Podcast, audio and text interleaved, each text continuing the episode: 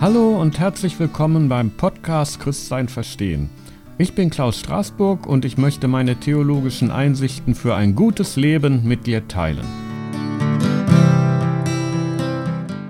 Ja, ich möchte wieder etwas erzählen, was ich vor einigen Tagen erlebt habe. Meine Frau wollte einen Spaziergang im Wald machen und sie fragte mich, ob ich mitgehen wolle, doch ich hatte mich gerade in eine Arbeit vertieft und ließ sie deshalb allein gehen. Etwa eine halbe Stunde später, als ich meine Arbeit beendet hatte, bekam ich dann auch Lust auf einen kleinen Spaziergang. Also machte ich mich auf, nahm eine Abkürzung bergauf, weder Weg noch Pfad, sondern eine lichte, wenig bewachsene Schneise, die etwa hundert Meter steil hinaufführt. Danach folgte ich im Wald eben dem Weg, den meine Frau gehen wollte, in der Hoffnung, sie vielleicht einzuholen oder ihr auf ihrem Rückweg zu begegnen. Doch die Begegnung blieb aus, und so setzte ich meinen Spaziergang fort, ohne die Hoffnung, sie noch zu treffen. Der Wald ist eben größer und er birgt mehr Wege, als man denkt, auch wenn man sich nicht allzu weit von zu Hause entfernt. Ich wählte verschiedene Wege, die ich kannte, und die ich oft schon mit Freude gegangen bin. Schließlich kam ich wieder an die Schneise, die Abkürzung, die ich zu Beginn meines Weges bergauf gestiegen war. Weil es mich nach Hause zog und ich mit dieser Schneise ein gutes Stück des Weges abschneiden konnte, entschied ich mich für den Abstieg. Vorsichtig, Schritt für Schritt, schob ich mich den steilen Patt hinunter durch das hohe Gras. Gut unten angekommen, bog ich scharf nach links ab auf einen breiten Weg, der mich bald zurück nach Hause führen würde. In diesem Moment hörte ich meinen Namen rufen. Hallo, Klaus.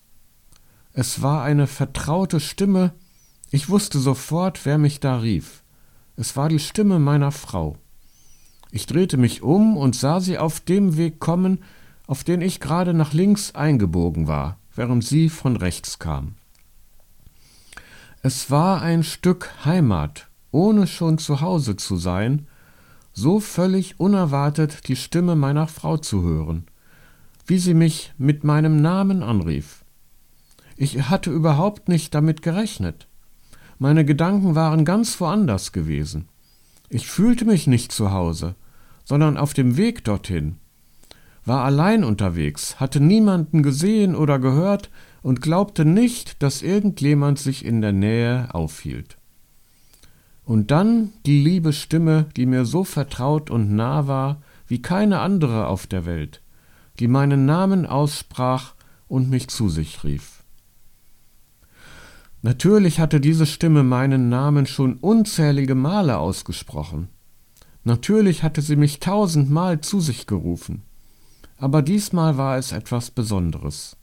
Diesmal kam diese Stimme quasi aus dem Nichts, aus dem gänzlich Unerwarteten.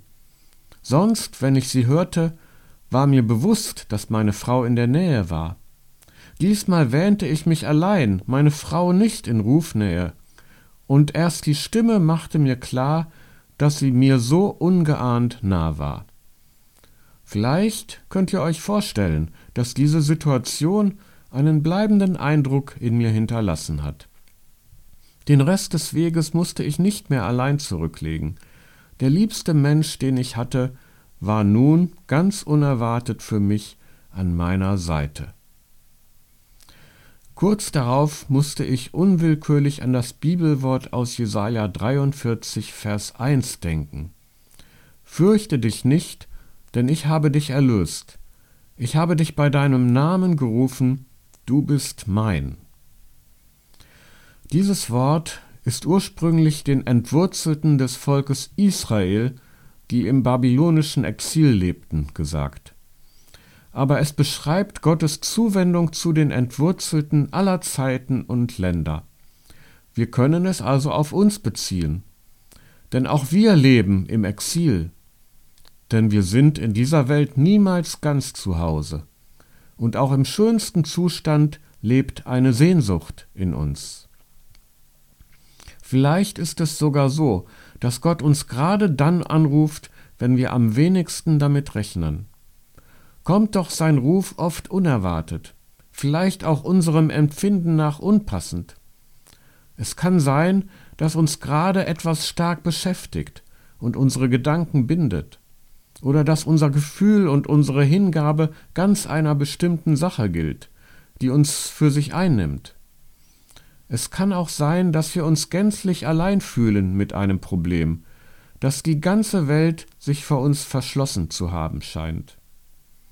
Und dann geschieht es, dass uns wie aus dem Nichts heraus eine Nähe zuteil wird, als rufe uns eine liebevolle Stimme, als seien wir nicht allein, als habe sich die Welt im Augenblick verwandelt.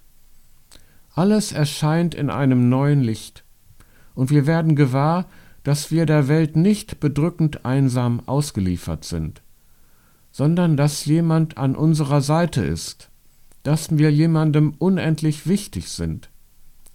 Denn die Stimme ruft uns bei unserem Namen. Nicht einfach ein anonymes Licht erleuchtet unser Inneres. Nichts Unpersönliches gewinnt Macht über uns, sondern wir selbst sind gemeint. Wir sind in die Nähe gerufen von dieser Stimme, wir mögen sie die Stimme Gottes nennen oder die Stimme einer ewigen Kraft. Aber der uns da ruft, der kennt uns. Er weiß um unsere Freude und um unsere Not. Und er ruft uns nicht einfach, sondern er ruft uns zu sich. Er sucht unsere Nähe und bittet um eine Antwort. Er möchte, dass wir innehalten, uns ihm zuwenden und mit ihm unseren Weg fortsetzen.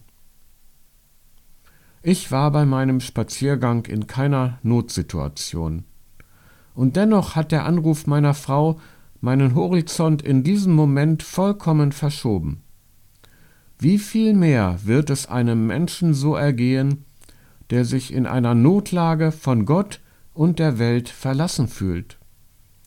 Denn Gott ruft uns nicht nur zu sich, damit wir mit ihm zusammen unseren Weg fortsetzen, sondern er bewahrt uns auch in den Nöten, die uns auf unserem Weg begegnen. Das Jesaja-Wort setzt sich so fort. Wenn du durch Wasser gehst, will ich bei dir sein, dass dich die Ströme nicht ersäufen sollen. Und wenn du ins Feuer gehst, sollst du nicht brennen, und die Flamme soll dich nicht versengen. Denn ich bin der Herr, dein Gott, der Heilige Israels, dein Retter. Das ist natürlich symbolisch gemeint. Wasser, Ströme und Feuer stehen für das, was uns mit Schmerz, Verzweiflung oder dem Tode bedroht. Das Wasser steht uns bis zum Hals, sagen wir.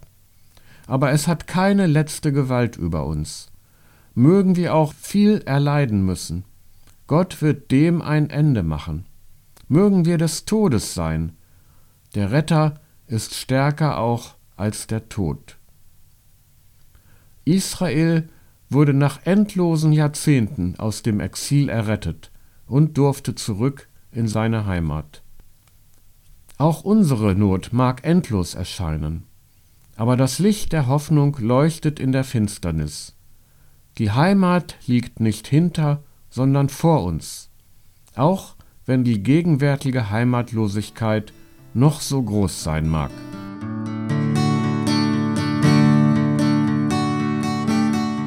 Ja, und das war's für heute. Auf meiner Website Christsein Verstehen kannst du den Text nachlesen und einen Kommentar abgeben. Bis zum nächsten Mal viel Segen und viele neue Einsichten über Gott und das gute Leben. Bis bald!